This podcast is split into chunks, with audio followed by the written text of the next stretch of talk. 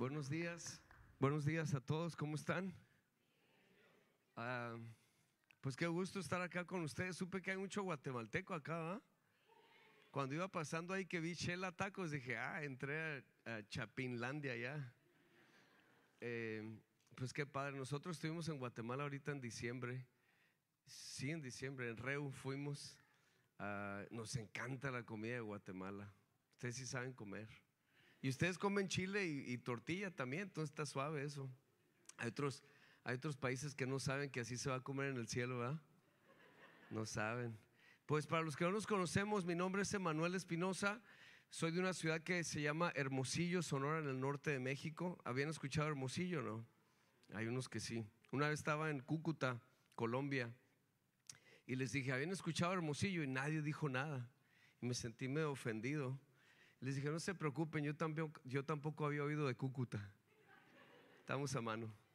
Pero eh, sí, eh, tengo ahora 23 años de casado con la misma.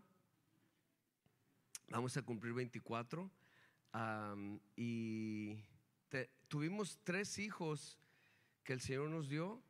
Eh, por mucho tiempo pensábamos que ya era tres lo último, pero resulta que llegó la pandemia y pues llegó otro hijo también. Aleluya, gloria a Dios. Pero mi, esposa no se embarazó. Ah, adoptamos un bebé. Ah, estuvimos haciendo foster, fostering. ¿Han oído de fostering? Ok, los que no saben qué es fostering, es una paternidad temporal que niños que salen de su hogar por alguna situación ocupan un hogar temporalmente. Entonces, siempre lo habíamos querido hacer, pero por tanto viaje de rojo, por muchos lugares, que por cierto, ¿alguien ha escuchado a Rojo no? Sí, hay otros que como el pastor no, no lo han oído, ¿verdad? El Señor los reprenda a todos. Nada, no, es, cierto, lo digo con... este, eh, pero por tanto viaje que nosotros hacíamos, no podíamos hacerlo de fostering. Sacábamos la licencia, pero no podíamos tener ningún bebé. Llega la pandemia, curiosamente, fíjese, era de Dios, curiosamente habíamos renovado la licencia y antes de que llegara la pandemia, cuando dicen que se canceló todo lo que teníamos rojo, pues mi esposo y yo nos volteamos a ver y dijimos, ahora es cuando. Y nos llegó una negrita preciosa primero, de dos días de nacida, volvió a su hogar, luego otro niño y volvió a su hogar también, y luego llegó un tercero y habíamos orado, si no tiene, eh, si, si en su casa no vuelve este bebé, aquí va a ser su hogar. Así que se quedó con nosotros. De cinco días de nacido lo recogimos en el hospital. Él va a cumplir dos años ahorita el 6 de febrero y se apellida Espinosa desde agosto. Así que es mi hijo David Espinosa.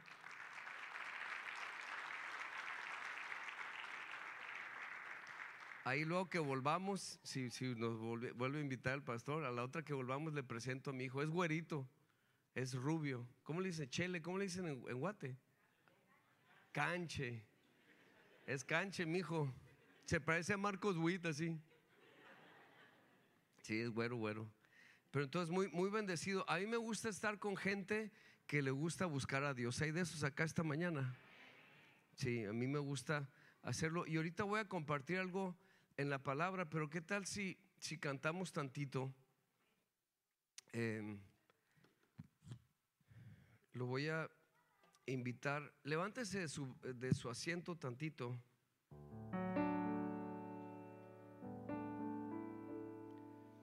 Eh,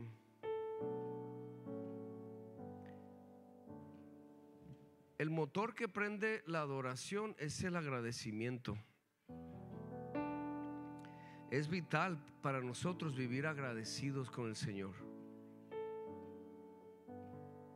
Saber que no importa lo que esté pasando, no importa los desafíos, no importa si hay situaciones que en este momento no sabemos resolver, si hay algo que podemos saber es que Dios es fiel y es verdadero y Él cumple sus promesas. Amén o no. Lo voy a decir otra vez porque como que no me oyeron todos. Dije que Dios es fiel, es verdadero y Él cumple sus promesas. Amén. Ese es el Dios que, que servimos. Entonces lo voy a invitar a que hagamos algo. Piense en tres cosas por las que está agradecido con Dios. Cierre sus ojos para que no se distraiga, cierre sus ojos tantito. Piense en tres cosas por las que está agradecido con Dios. Puede ser la salvación, puede ser la sanidad, puede ser la provisión, puede ser que Él ha sido bueno, puede ser su fidelidad, que Él es, Él es fiel, aunque a veces nosotros somos infieles, Él sigue siendo bueno y fiel. Cuando tenga tres cosas por las que está agradecido con Dios, le voy a invitar que levante sus manos. La Biblia dice que levantar las manos es uno de los significados de agradecimiento. Si está agradecido, puede levantar las manos. Y con las manos levantadas, así en agradecimiento, dígale, ahora vamos a llenar aquí el auditorio, la iglesia, vamos a llenarlo y decirle, Señor, gracias por esas cosas que vinieron a su mente. Abra su boca y dígale, Señor, gracias por tu amor. Gracias por mi familia. Gracias porque nunca nos ha faltado pan en nuestra mesa.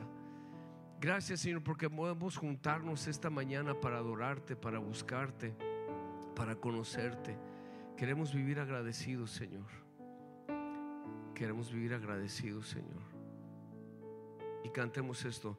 Tu fidelidad es grande. Fidelidad incomparable es. Nadie como tú, bendito Dios. Grande es tu fidelidad.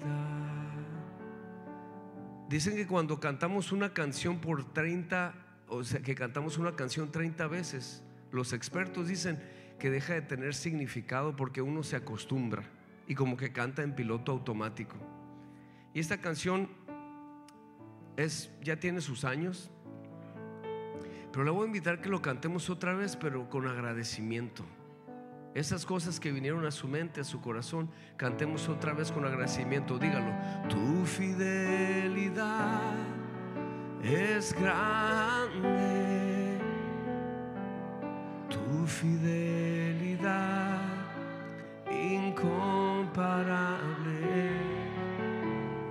Nadie como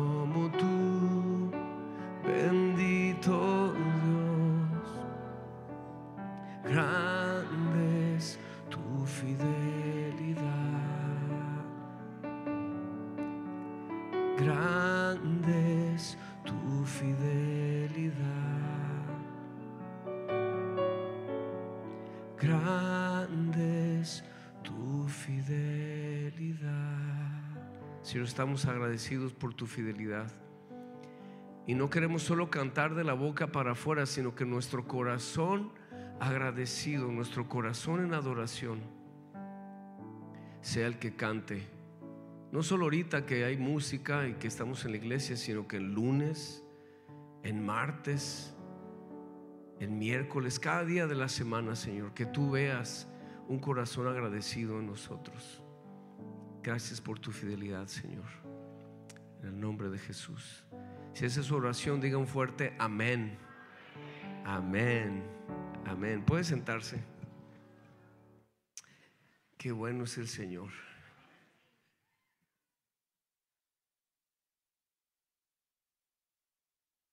Mire lo que dice segunda de Samuel. Segunda de Samuel dice esto. Dice, ánimo, diga fuerte, ánimo. Dígalo más fuerte, ánimo. Luchemos con valor por nuestro pueblo y por las ciudades de nuestro Dios y que el Señor haga lo que bien le parezca. Me encanta lo que está escrito aquí en el segundo libro de Samuel, porque dice, ánimo, échenle ganas, despierten, levántense, luchemos por nuestro pueblo, por nuestras familias, por nuestras ciudades. ¿Y qué dice? Que el Señor haga lo que bien le parezca. El Señor va a hacer su voluntad, amén, pero nos está invitando a ser parte de lo que Dios va a hacer. Luchemos, oremos, bendigamos, levantemos a las nuevas generaciones. Los que somos papás, bendigamos a nuestros hijos, a nuestros, a nuestros sobrinos. Los que no son papás aún pueden bendecir a las nuevas generaciones, orar por nuestra ciudad donde Dios nos ha puesto. Me gusta lo que dice en inglés. Yo no hablo muy bien inglés, pero ahí voy a hacer el intento. Hablo así medio Nacho Libre. ¿Han visto Nacho Libre esa película? Así hablo inglés yo. Dice, be of good courage And let us play the man. Órale, hombres. Play the man está diciendo. Hombres, sean hombres. No solo sean, no, no solo sean varones, sean hombres. Play the man, dice, for our people and for the cities of our God. And the Lord to that which seemed him good. Él va a hacer su voluntad. Amén. Lo que yo quiero decirle esta mañana es que Dios se está moviendo en generaciones siempre. Dios te alcanzó a ti, pero Él tiene planes para tus hijos, para tus nietos. Él los va a bendecir, los va a usar. Amén o no amén. Así va a ser. No es una idea mía. Él lo ha dicho así siempre. ¿Se acuerdan que Él se presentaba como el Dios de Abraham, Isaac y Jacob? Órale, generaciones. Y así mismo Dios va a ser contigo y con tu familia. Y yo quiero, me encantan estos versículos, miren, vamos a leer esto. Dice, cantad a Jehová, salmos a su nombre, exaltad al que cabalga sobre los cielos, Jehová es su nombre, alegraos delante de él. Eso que hicimos ahorita es bíblico, cantar nos reunimos, levantamos su nombre, exaltamos su nombre, cantamos de su fidelidad, decimos quién es Él, amén. Pero mire lo que hace después. Padre de huérfanos y defensor de viudas es Dios en su santa morada. No es que cambió de tema el salmista, sino que está hablando de que Dios siempre está pensando en familia siempre están pensando en generaciones. Dice, Dios hace habitar en familia a los desamparados, saca a los cautivos a prosperidad. ¿Cuánto dicen amén a eso? Eso es lo que hace el Señor. Yo soy el menor de siete hijos. Mis papás sirvieron al Señor desde que yo tengo memoria. De hecho, yo, antes de yo nacer, mis papás casi se divorciaban. El Señor llegó a nuestra casa, hubo una transformación en mis dos papás entonces a mí me tocó crecer en una casa donde ya conocían al Señor y tuve la bendición de que mis papás eran cristianos en la iglesia y cristianos en la casa. Hay unos que son cristianos en la iglesia y demonios en la casa. En esta iglesia no, pues en otras. Cristianos en, la casa y, digo, cristianos en la iglesia y demonios en la casa. Mis papás eran cristianos en los dos lados. Todo eso nos impactó a nosotros, a los siete hijos. Mis papás se fueron con el Señor. Yo tenía 12 años cuando muere mi mamá. Y luego ella murió en noviembre, diciembre, enero, en febrero recibe su graduación mi papá también. Yo tenía 13 años cuando mis dos papás se fueron con el Señor. Pero si hay algo que yo he comprobado es lo que decía ahorita, que el Señor es fiel y es verdadero y Él siempre cumple sus promesas. Él siempre es bueno. Amén o no? Así es. Y entonces eso que dice padre de huérfanos, amén, es cierto. Defensor de viudas, amén. Dios lo es. Y Él hace habitar en familia a los desamparados. El Señor piensa en familia, planea. Pone el siguiente versículo, hijo. Me, digo, la siguiente, estos versículos me encantan y quiero que los repasemos rápido. Miren cómo habla el Señor de generaciones y de diferentes edades. Y miren lo que dice el Salmo 145, 4. Dice, generación a generación. Diga, generación a generación celebrará tus obras y anunciará tus poderosos hechos. No solo nosotros. Si el Señor no viene pronto, que puede ser que viene muy pronto, hay que estar listos. Todo está apuntando que el Señor viene pronto. Pero aún así, si el Señor te a generación a generación, o sea, el Señor sigue teniendo planes, va a celebrar tus hechos. Luego dice el Salmo 44, dice, Oh Dios, con nuestros oídos hemos oído, nuestros padres nos han contado la obra que hiciste en sus días, en los tiempos antiguos. Nos está dando chamba, nos está dando trabajo a los papás, ¿verdad? Ahí dice, nuestros padres nos han contado, papás, es importante que les platiquemos a nuestros hijos lo que Dios ha hecho. A veces nomás le platicamos a, a los hijos las broncas, ¿no? Uy, no va a alcanzar para esto. Uy, que me duele aquí uy, que me duele allá. Hay que platicarle también a, sus, a nuestros hijos, hijos, el Señor proveyó, hijos, el Señor me sanó. Hey, eh, vamos a orar porque el Señor sana. Y me gusta este salmo, me desafía porque nos dice a los papás, hey, platiquemos, a nuestros hijos, platiquemos a las generaciones. Luego mire lo que dice el Salmo 71, 18. Dice, aún en la vejez y las canas, no nos desampares, oh Dios, hasta que anuncie tu poder a esta generación, tu poderío a los que han de venir. El salmista está hablando, todavía, ahora que estoy grande, todavía quiero que me uses, Señor. Quiero que las generaciones que vienen sepan de tu poder, de tu favor, de tu amor. Qué padre que Dios quiere usar a todas las generaciones, ¿verdad? Amén o no. Dios usa a los chavos. Dios habla a los chavos, los jóvenes, pero habla también a los viejos, a los ancianos, a los adultos. Dios habla a los niños. Entonces, yo esta mañana ah, quiero hablarle porque yo creo que la iglesia va a ser la diferencia. La iglesia Ríos de Agua Viva va a ser, va a marcar una diferencia aquí en Oklahoma City. Amén o no amén. Me encanta lo que está escrito aquí. Dice una iglesia bíblica, ahí parte todo. Ahí parte todo. Bíblica, creciente, siempre están pensando, ¿qué más, Señor? ¿Qué sigue, Señor? Vamos para adelante a lo que tú quieres, Señor. Y misionera, o sea, no todo es para acá, no todo es, ah, pues ya Dios me bendijo, pues me voy a poner gordo de bendiciones. No, Dios nos bendice para ser de bendición a otros, amén. Yo estoy muy bendecido de estar en este país. Ah, yo nací en México, como les dije, muchos de ustedes llegaron de su país, ¿verdad? ¿Cuántos han sido bendecidos en Estados Unidos? Dios es muy bueno, pero yo sinceramente creo que Dios nos trajo a este país para ser de bendición en Estados Unidos y en las naciones.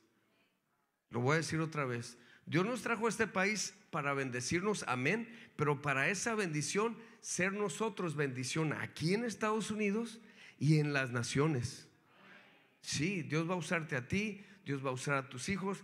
Entonces yo quiero hablarte esta mañana de algo que le, le, le llamo bendice intencionalmente ya.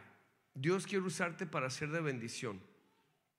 Bendice intencionalmente ya. Dios quiere usarte a ti para que tú seas de bendición.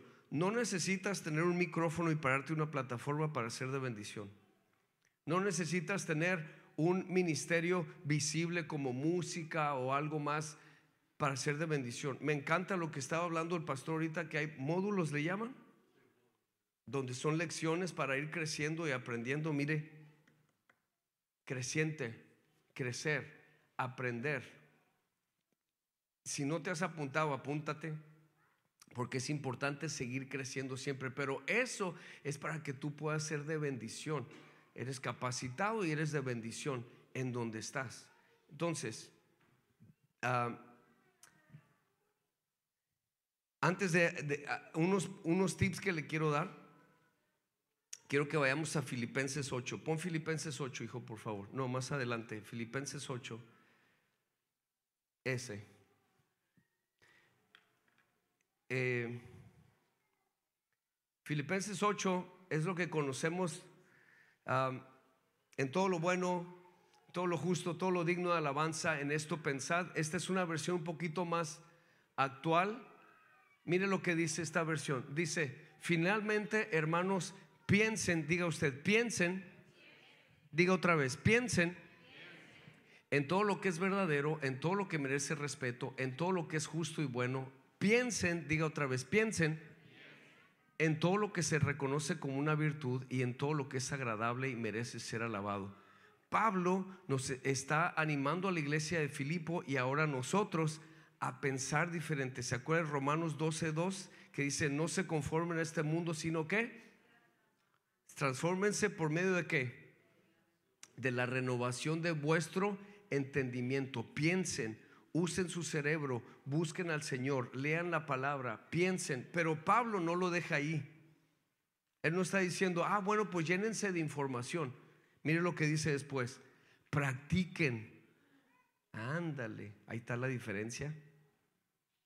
Practiquen todas las enseñanzas que les he dado. Y luego dice, hagan, diga usted, hagan hagan todo lo que me vieron hacer y me oyeron decir Y Dios que nos da su paz estará con ustedes siempre. Entonces, estas cositas, yo quiero platicarles cinco puntos muy prácticos para que usted sea de bendición ya, que puede poner en práctica para ser de bendición. Pero esto es clave. Si nada más lo pone en su cabeza, pues va a ser una persona que anda caminando ahí con información. Pero si quieres ser como Jesús, pues la cosa es practicar, amén.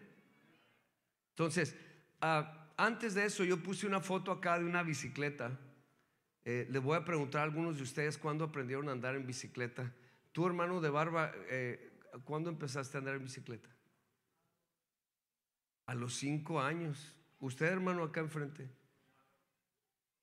A los doce. ¿Tú, brother? Del Gautí. Como a los cinco. Wow. Qué padre. Yo empecé a andar en bicicleta a los 34 años. Gracias por la risa esa. Todavía estoy sanando y usted riéndose de mí. Yo empecé a andar en bicicleta a los 34 años. No sé qué pasó, pero donde vivíamos, creo yo, porque había una calle muy grande a un lado de donde vivíamos, mucho tráfico y carros grandes allá. Yo creo por eso nadie en el vecindario teníamos bicicleta. Yo nunca crecí con una bicicleta cerca, en mi casa no había, vecinos no tenían. Yo pienso que por eso los papás no les compraban bicicleta a los muchachos, a los niños. Pero entonces yo me casé, estábamos en la luna de miel, andábamos caminando por ahí y Linda, mi esposa, me dice, oye, mira, unas rentan bicicletas, vamos a pasearnos y vamos a dar la vuelta por ahí. Y yo pensé, híjole, se me olvidó andar en bicicleta. Se me, olvidó aprender. No le dije en el momento. Y le dije, eh, mejor ¿por qué no vamos? Y ya cambié de tema y todo listo, ¿no? Ya después yo le dije a mi esposa, pero después tuve hijos. Y resulta que el segundo que por aquí anda, él tenía unos 5 o 6 años, y me dice, papá, ¿me enseñas a andar en bicicleta?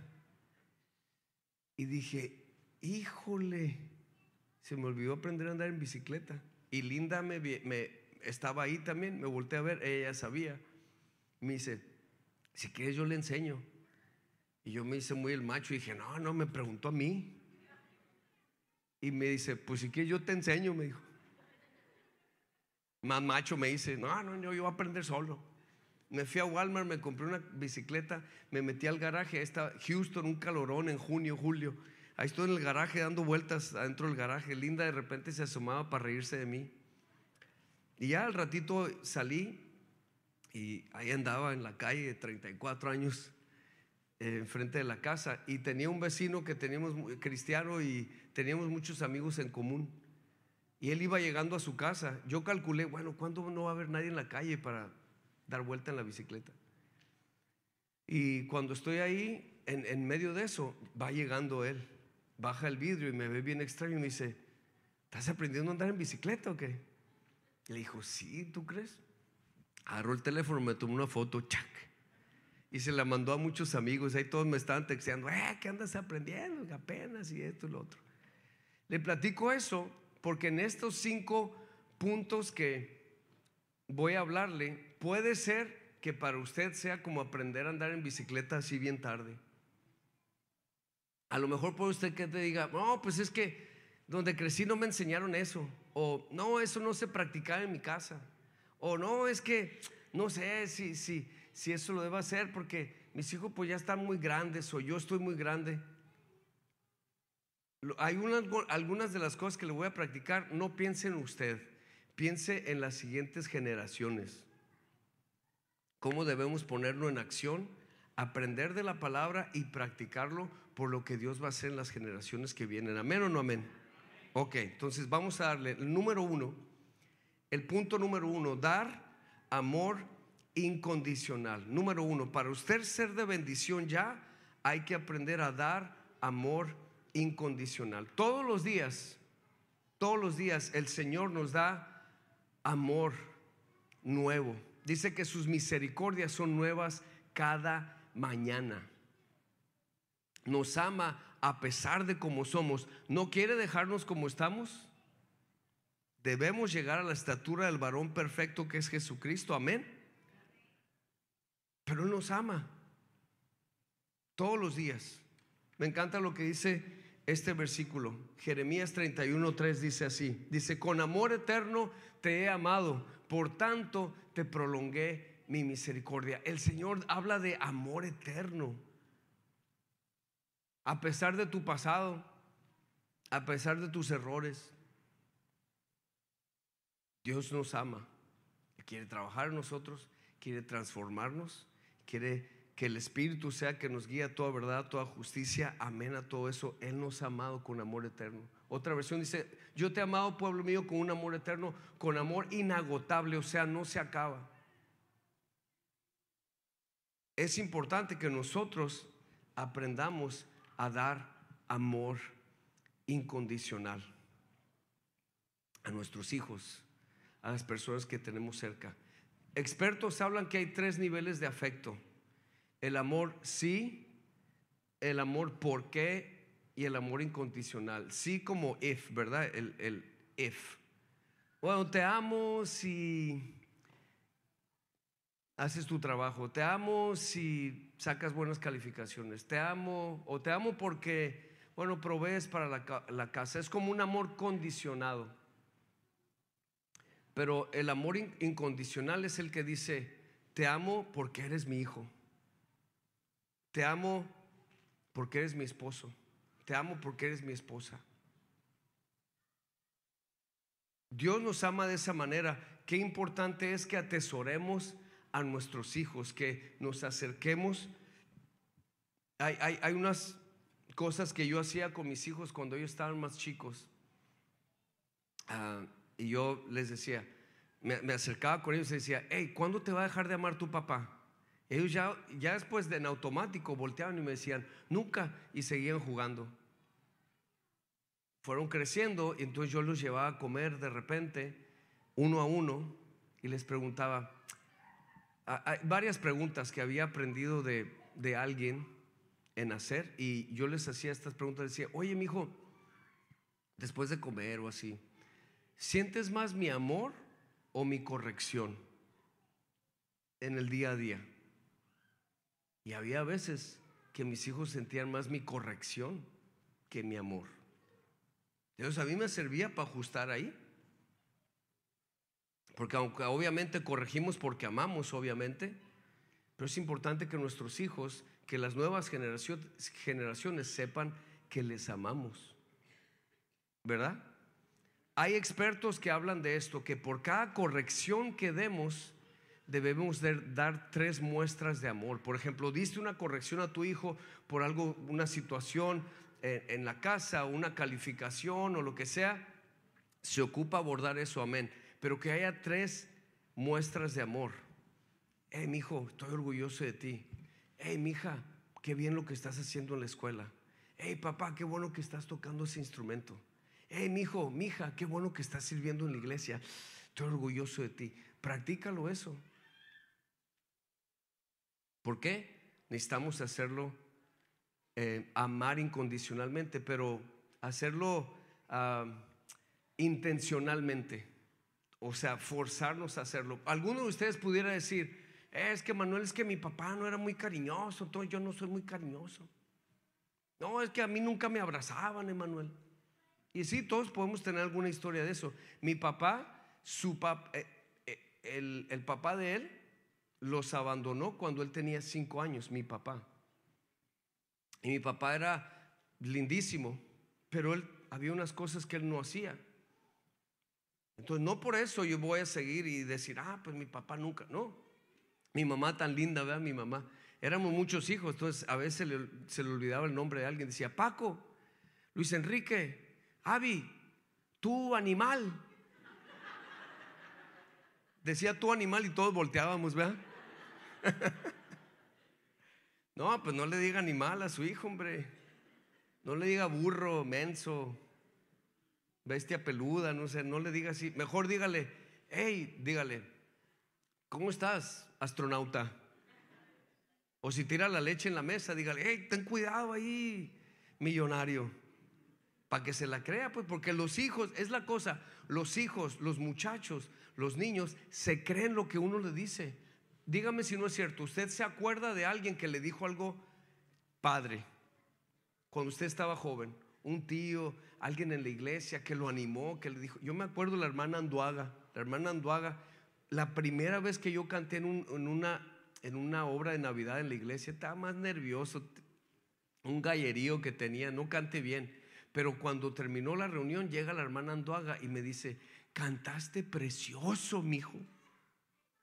Fíjese, 35 años después estoy, hablando, estoy hablando de la hermana Anduaga, porque como ella me animó con esa palabra. ¿A poco usted no se acuerda de gente así? Y digo, ahora que sigue a Jesús, pues ya no trae tanto eso en la mente y el corazón, pero si usted saca cuentas, también se puede acordar de alguien que fue medio mala onda, medio injusto en lo que dijo o hizo, ¿verdad que sí? Entonces usted sea de los que ama, de los que bendice, de los que levanta, amén. Ok, número dos, número dos, sé transparente, sé transparente.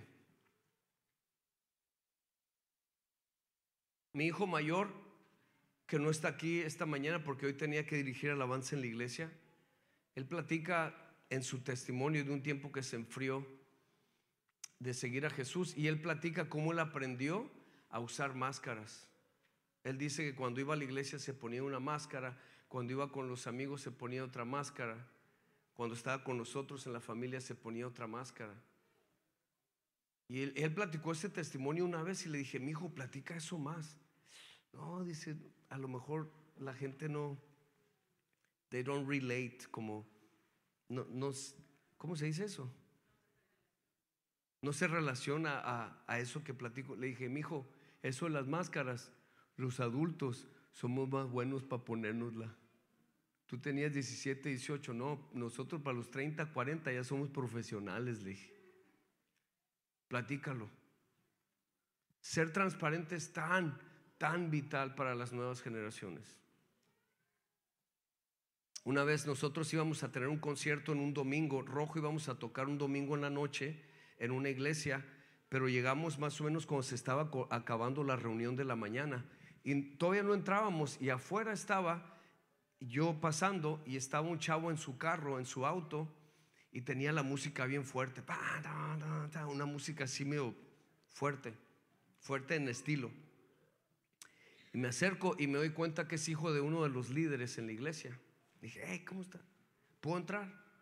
Sí, me dice, me abrió la puerta, le quitó el seguro, me, me senté con él y tenía la música, malas palabras y todo, y lo tenía ahí fuerte. No le bajó cuando entré, terminé de escuchar la canción con él. Le digo, órale, ¿te gusta esa onda? Sí.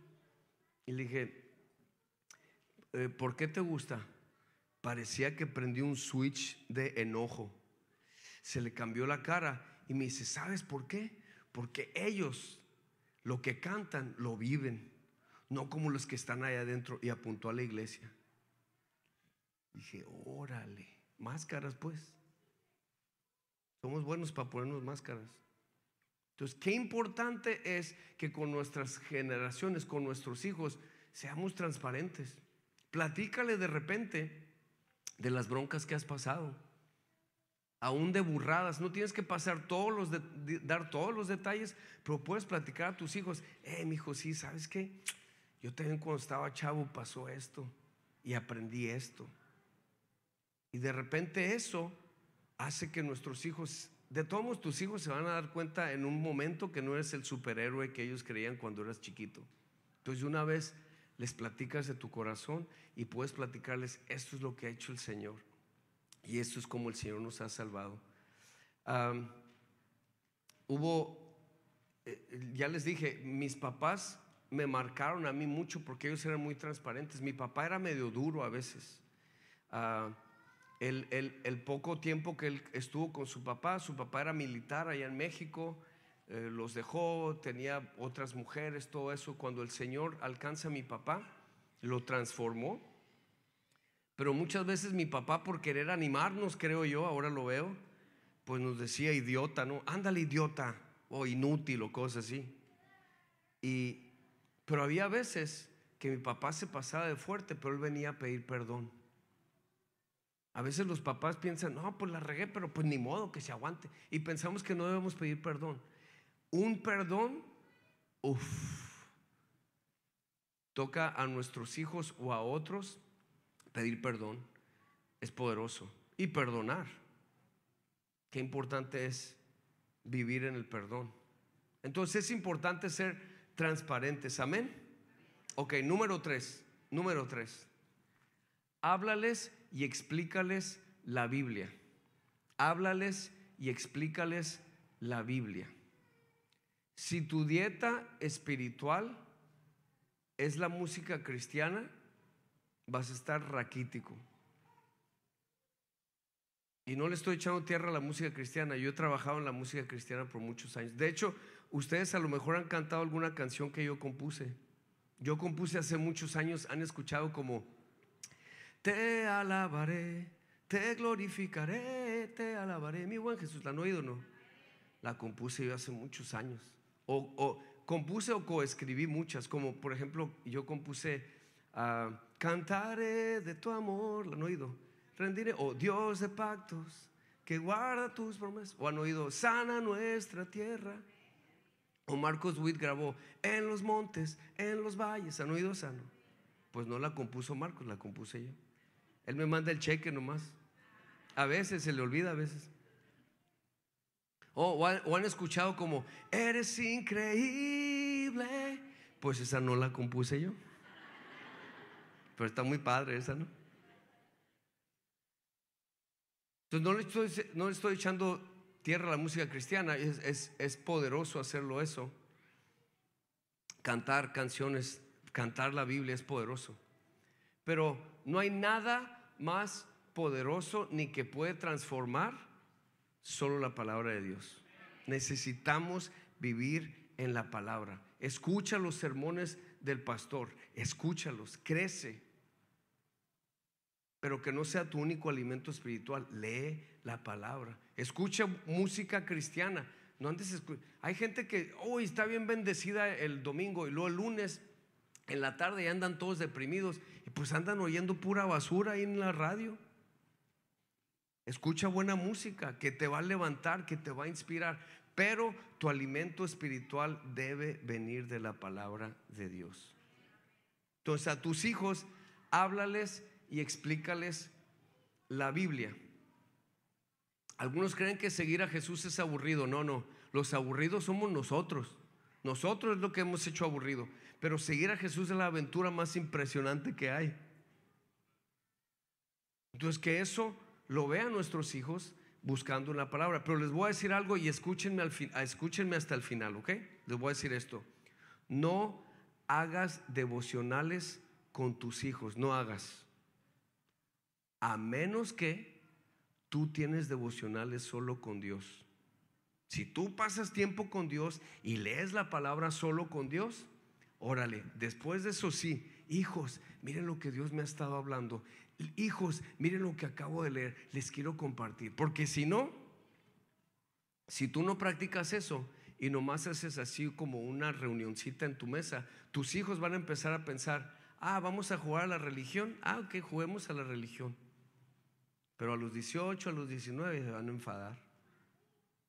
Entonces empieza tú haciéndolo, tú busca al Señor. Por eso qué bueno de los módulos y las clases. No todas, ¿Saben que no todas las iglesias tienen eso? Muchas iglesias es una reunión el domingo y ahí nos vemos el domingo que entra. Qué padre que se está invirtiendo en eso. ¿Por qué? Porque es importante crecer en la palabra. Entonces, crece en la palabra y luego platícales a tus hijos. Miren lo que dice estos versículos, qué precioso. El, en Hebreos 4:12 dice esto: Cada palabra que Dios pronuncia tiene poder y tiene vida. La palabra de Dios es más cortante que una espada de dos filos y penetra hasta lo más profundo de nuestro ser. Allí examina nuestros pensamientos y deseos y dejen claro si son buenos o malos. Hay gente que dice, Emanuel, a ver si yo leo la Biblia y a los tres días no me acuerdo lo que leí. Yo, yo, una vez escuché a un pastor decir esto. Dijo, bueno, ¿y te acuerdas lo que desayunaste hace cinco o siete días? A veces no nos acordamos lo que desayunamos hace cinco o siete días. Pero ¿qué pasó hace cinco o siete días? ¿Te nutrió? En ese momento te nutrió Entonces, así haz con la palabra, léelo por hábito, por disciplina. Pero que esto es lo que pasa. De repente en un momento de necesidad que tú, según tú no te acuerdas de lo que leíste o el versículo, el Espíritu Santo te va a traer eso a tu mente, a tu corazón y te va a sostener. Y te va a renovar. Y te va a guiar. Amén. Así hace eh, eh, la palabra. Mire este otro versículo, qué precioso. La palabra de Dios permanece para siempre. Mire, pues la Biblia dice, todo ser humano es como la hierba y su grandeza es como las flores. La hierba se seca y las flores se caen, pero la palabra del Señor permanece para siempre. Dígalo conmigo, la palabra del Señor permanece para siempre. Número, digo, tercer versículo. Y ah, lo que hace la palabra de Dios, prepara para una vida santa. Toda la escritura es inspirada por Dios y útil para enseñar. Diga, para enseñar para redarguir, para corregir, para instruir en justicia, a fin de que el hombre y la mujer de Dios sean perfectos, enteramente preparados para toda buena obra. La palabra de Dios es vital, lo que necesitamos. Entonces, enséñale a tus hijos, háblale a tus hijos. Número cuatro, para bendecir a la siguiente generación, regala un empujón entre nuestras filas tenemos futuros pastores. ¿Sí? En tu casa, en esta iglesia, hay futuros pastores, hay futuros misioneros, hay futuros empresarios, hay futuros músicos, autores de libros, gente que va a tener negocios. Aquí entre sus filas. Entonces le quiero animar a usted que usted les dé un empujón, que los anime, que los empuje, que les diga, eh, mi hijo, Bien. Qué bueno que estás aprendiendo a tocar. Hey, qué bueno que estás ayudando aquí. Hey, qué bueno que estás enseñando. Hey, qué bueno que le estás echando ganas en la escuela. Anímalos, bendígalos. Eh, yo no sé si usted, algunos de ustedes que, que estén grandes, que están más mayores, ¿Se acuerdan que a lo mejor les preguntaron ustedes cuando estaban más chiquitos, hey, ¿qué quieres ser cuando seas grande? Y a veces ustedes como que se chiviaba, ¿verdad? Y como que no decía nada. Hágale esa pregunta a los chavitos, a los jóvenes. Hey, ¿qué quieres estudiar? Hey, ¿a qué te quieres dedicar cuando seas grande? Cuando de repente a un adulto le importa a alguien más joven, lo aprecian. Aunque, aunque ellos medio no expliquen mucho, de repente acérquese con ellos y dígale, hey, mi hijo, gusto verte. Hermanos, busquen a otros jóvenes y anímenlos. Hermanas, acérquense a chicas y anímenlas. Es importante regalar un empujón. Nosotros, muchos de nosotros tuvimos adultos que creyeron en nosotros cuando estábamos chavitos. Yo tuve la bendición de que mi papá comenzaba a pastorear eh, eh, en un pueblito cerca de donde yo soy. Y lo que, lo que hizo mi papá es que me llevaba y me dejaba llevar mi batería. ¿Ven esta batería que está ahí? De tres tambores, pobre batería, la mía tenía ocho. Aleluya, gloria a Dios. Eran cajas de cartón, pero mi imaginación estaba mejor que esa. Yo me hice de esa batería cuando iba de la escuela a mi casa, pasábamos por un supermercado y ahí en la basura, ya ve que no se usaba reciclar en los ochentas, ¿verdad? ahí estaban las cajas y yo decía, ah, este puede ser un tambor. Y me lo llevaba de tambor y de más chiquito a más grande, ahí era mi batería. Y tenía un platillo nomás chueco, oxidado, lo ponía en una varilla. De esos, ¿se acuerdan los garrafones de agua esos? Pero antes eran de vidrio, ¿se acuerdan? ¿Se acuerdan esos de vidrio, no? Y ahí lo ponía la varilla, mi platillo, y me llevaba mi batería Ures. Y mi mamá dirigía los coritos, el hermano Toño, el hermano Jorge tocaban la, la guitarra y vámonos en esta reunión, Cristo está, ¿verdad? Una mirada de fe, una mirada, y nos íbamos.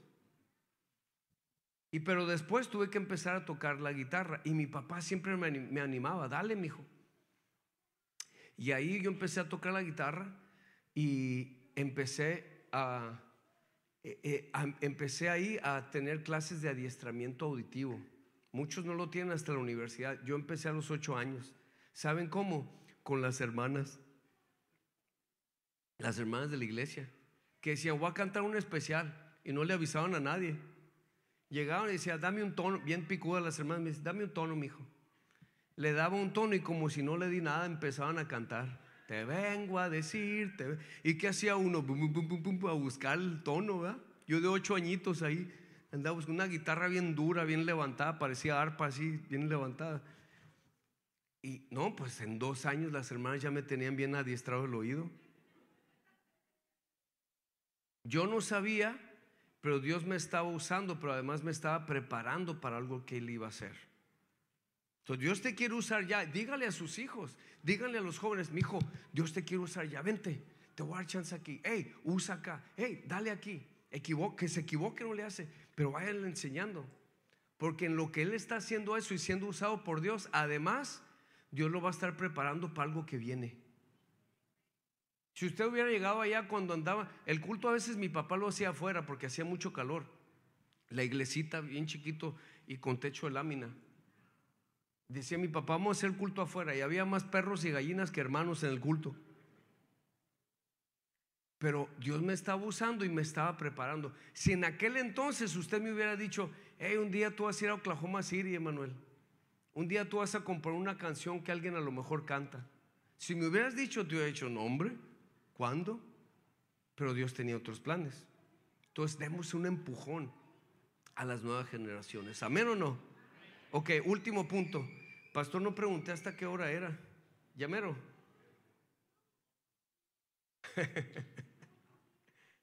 Pastor dice, dale todo lo que quieran, nosotros nos vamos a la una.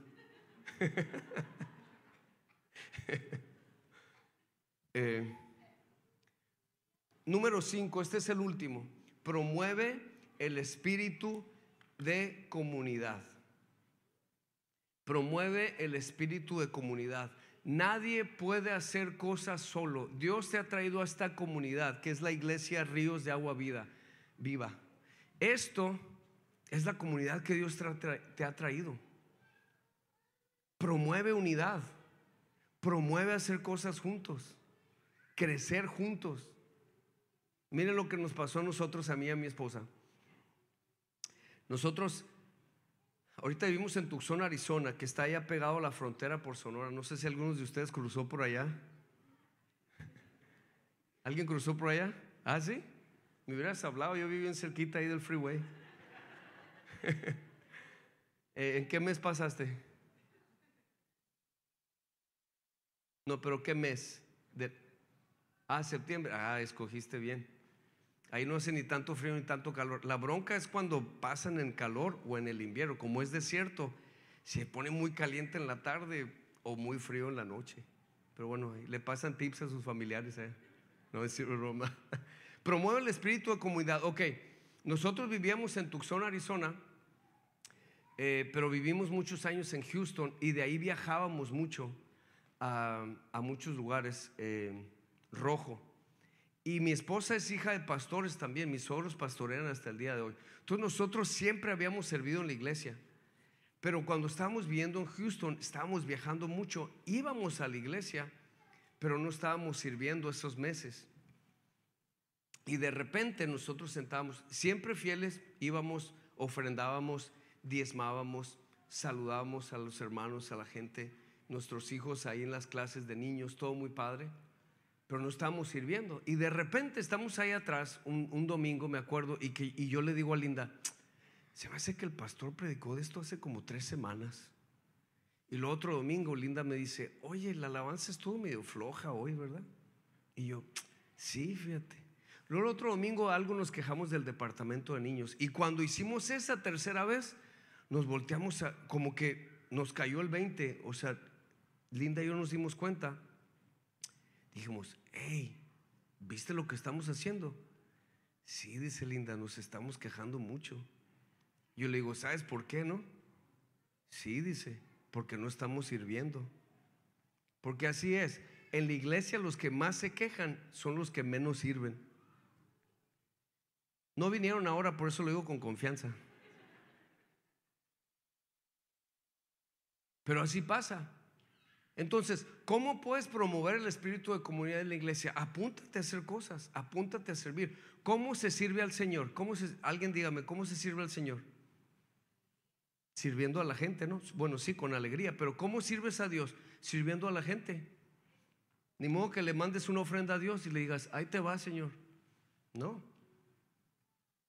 Que me encanta esto que van a hacer, que van a visitar a una persona que ni siquiera es de la iglesia, la van a visitar, van a orar por ella, pero el pastor está diciendo, vamos a llevarle una ofrenda.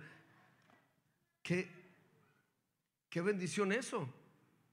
Nosotros una vez estábamos en un, en, un país no alcanzado, este, ah, se me olvidó anunciar esto, hombre.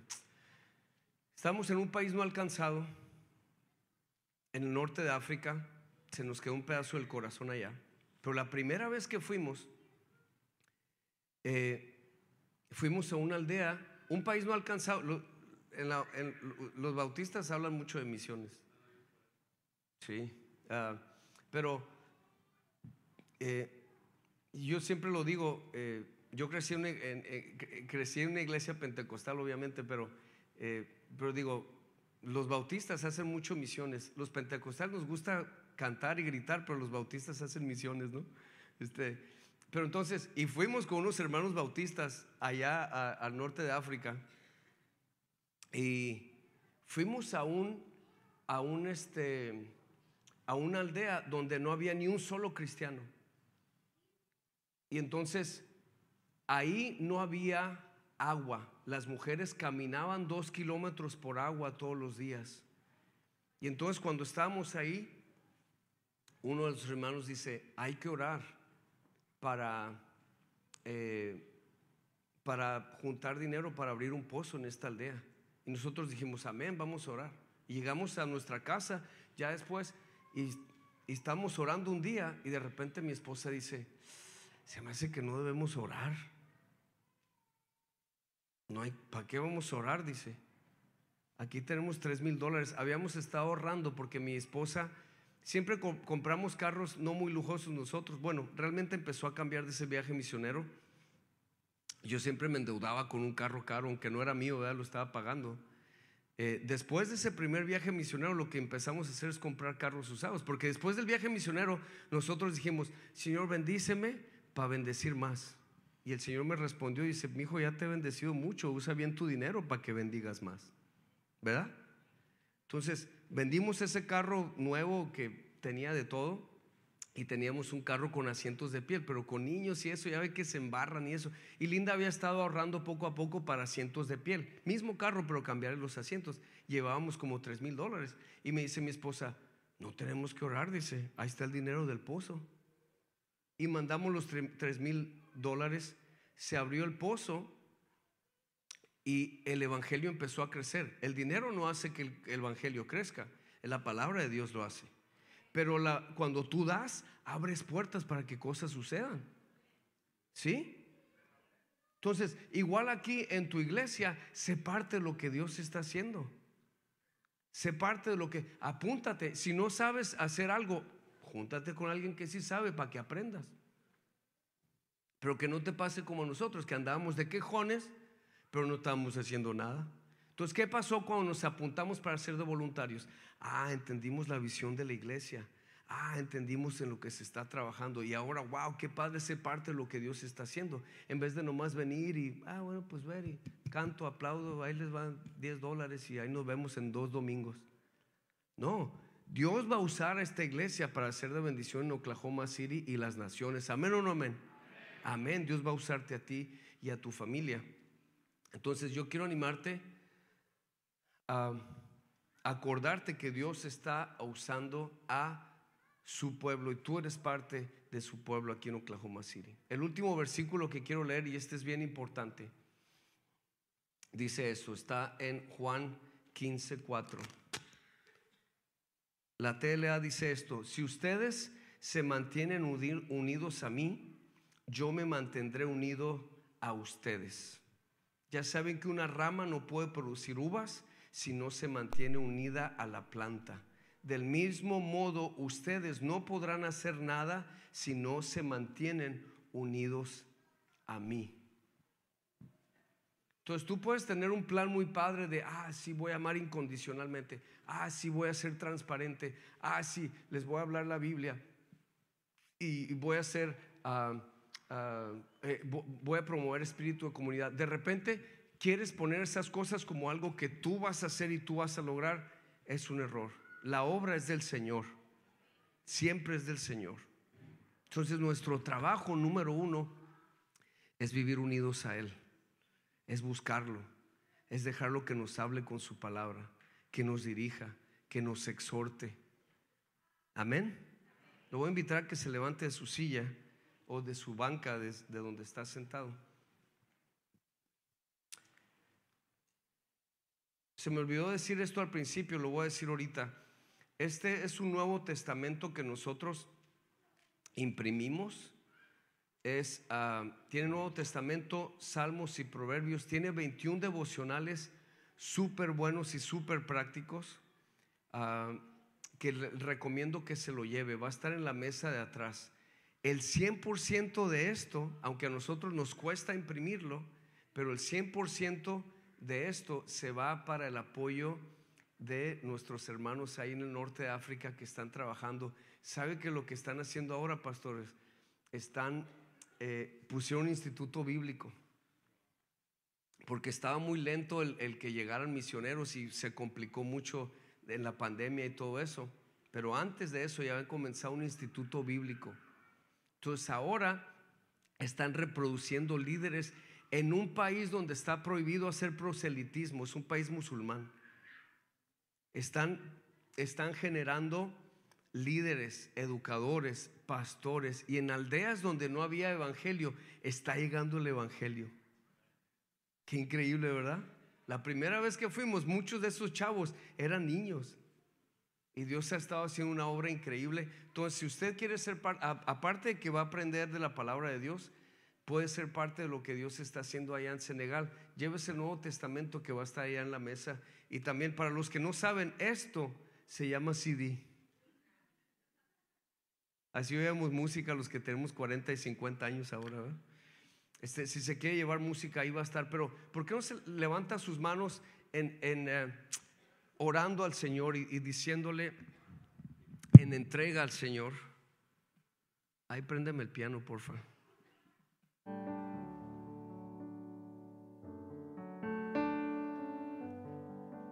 Y dígale, Señor, te entrego lo que soy, te entrego mi familia, te entrego mis sueños,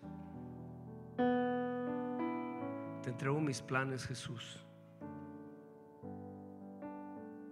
Señor, gracias porque te estás moviendo en mi familia, gracias porque nos has alcanzado, nos has tocado. Pero también te damos gracias por lo que harás. Gracias porque lo- por lo que harás en mis hijos. Gracias por lo que harás en mis nietos. Gracias por lo que harás en la nueva generación, Señor. Te pedimos, Señor, que tú te muevas, te sigas moviendo. Danos hambre, danos sed de ti, danos sed de tu palabra. Que no solo llenemos nuestra mente de conocimiento, sino que practiquemos. Que practiquemos lo que está en tu palabra, Señor.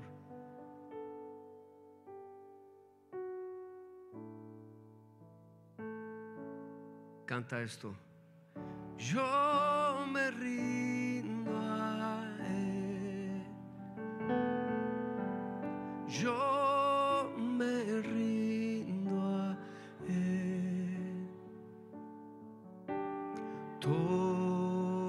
Cristo yo me entrego.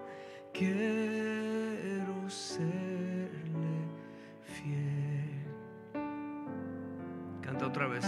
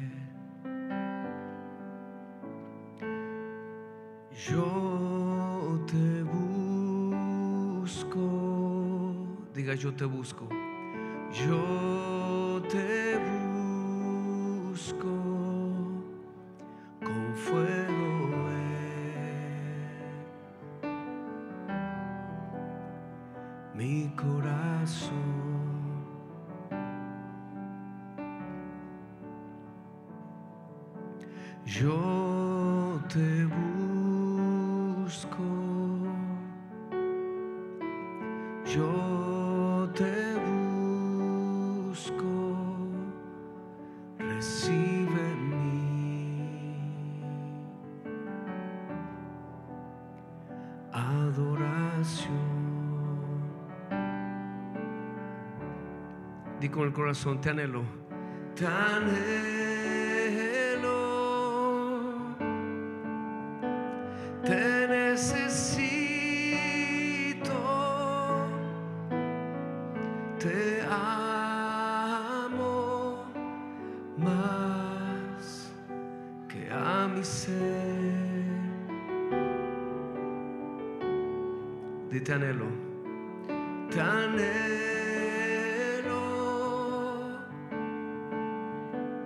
Te necesito, te amo más que a mi ser. Dilo, más que a mi ser, más que a mi ser. Señor, te amamos más que nuestros planes, más que nuestros sueños. Te amamos más que nuestro ministerio, Señor. Señor, que tú seas el centro de todo en esta iglesia.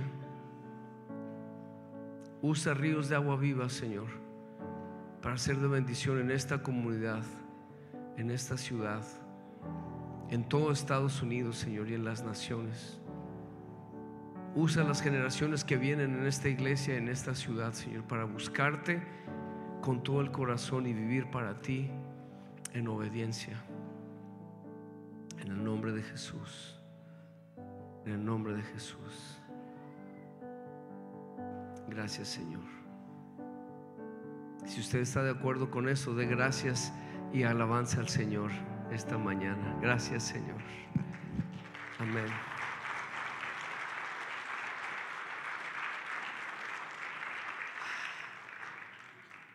Qué alegría estar con ustedes esta mañana. Gracias, Pastor César. Gracias, pastores, por abrir sus puertas acá y que Dios los bendiga y que Dios los siga usando. Vienen grandes cosas para Oklahoma City Dios va a usarlos a ustedes. Dios los bendiga mucho. Bendiciones.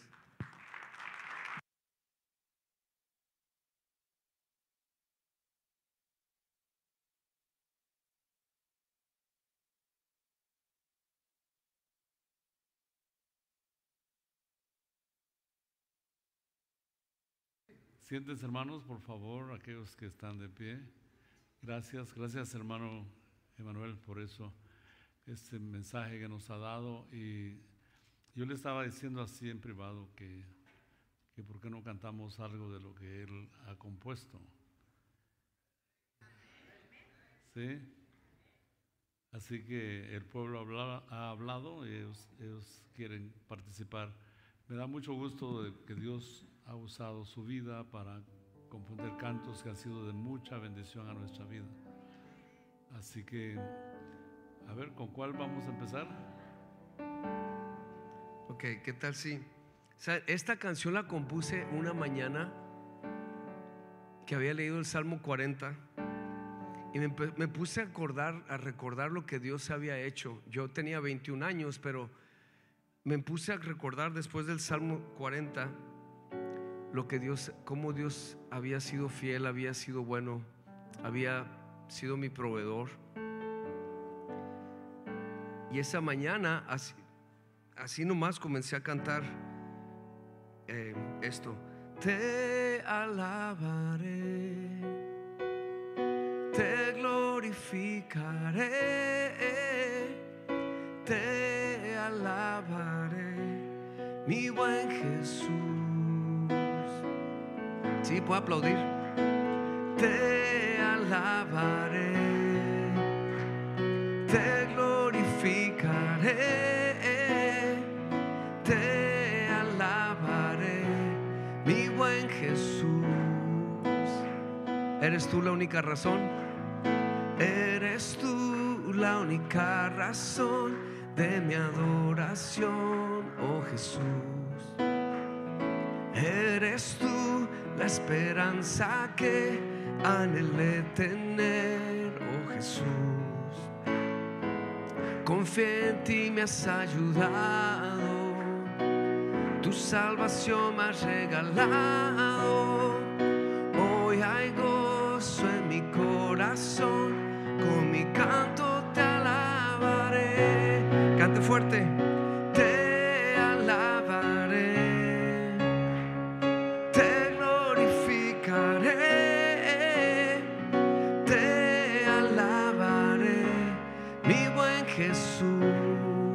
Dios que es bueno, amén.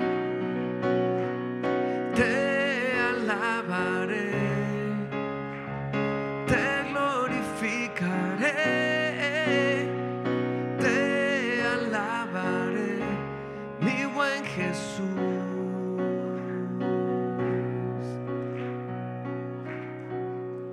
Ahora cante esto si se lo sabe.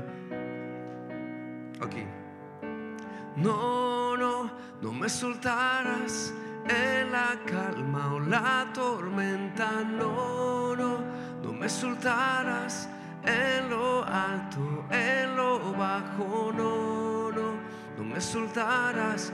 Dios, tú nunca me dejarás. ¿Cuántos saben que tenemos un Dios que es bueno? Cante otra vez, no me soltarás. No, no, no me soltarás en la calma.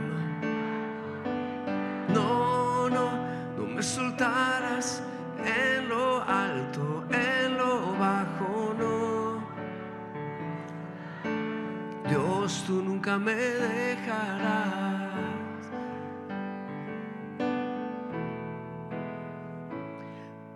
Aunque yo esté en el valle de la muerte y dolor, tu amor me quita todo temor.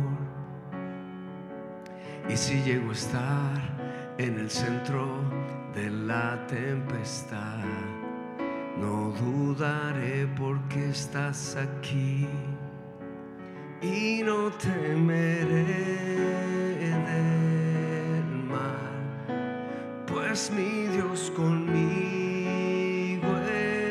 está. Y si Dios conmigo está, cántele, quien teme, levántese su asiento y cante fuerte. No, no, no me soltarás en la calma o la tormenta. No, no, no me soltarás en lo alto, en lo bajo. No, no, no me soltarás. Dios, tú nunca me dejarás.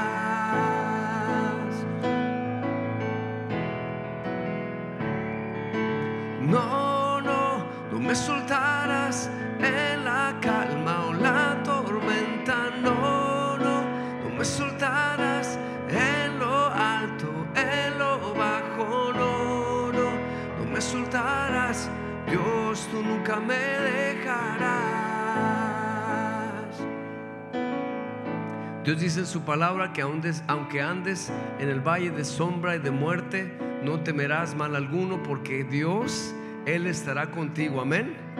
Él dice, aunque pases por los ríos, aunque pases por el fuego, aunque pases por las aguas, no te vas a ahogar, no te vas a quemar porque Jehová tu Dios siempre, siempre, siempre estará contigo. Amén a eso o no? Vamos a cantar una vez más canta con el corazón. No, no, no me soltarás en la calma. Que se oiga en toda la ciudad, canta fuerte. No me soltarás. No, no, no me soltarás. Dios, tú nunca me dejarás. Dios, tú nunca me dejarás. Amén. Amén. Dios los bendiga.